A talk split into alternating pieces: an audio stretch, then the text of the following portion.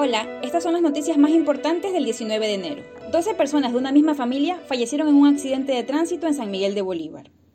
Hoy serán sepultados en Guayaquil 10 de los 12 fallecidos en un accidente de tránsito ocurrido en San Miguel de Bolívar. Todos eran integrantes de una misma familia de Naranjal. Sufrieron la tragedia cuando realizaban su último paseo en Ecuador, antes de partir para Estados Unidos, donde residían varios de sus integrantes. En Guayaquil cayeron tres presuntos secuestradores express que robaron y agredieron a dos mujeres.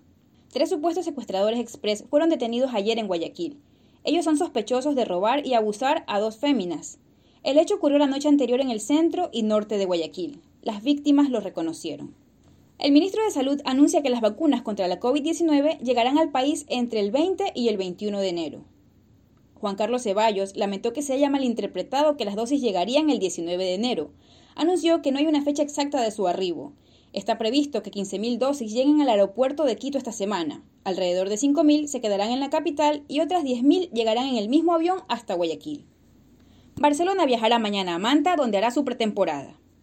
El cuerpo médico de Barcelona empezó ayer a revisar a los jugadores. Hoy culminan los chequeos y quienes estén en buen estado físico y de salud alistarán la maleta para viajar al puerto Manavita, donde harán la pretemporada hasta el 3 de febrero.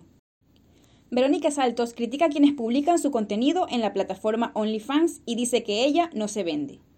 La ex chica reality comenta que para ella OnlyFans es solo una excusa que puede llevar a las famosillas a la prostitución. Ella asegura que no la usaría.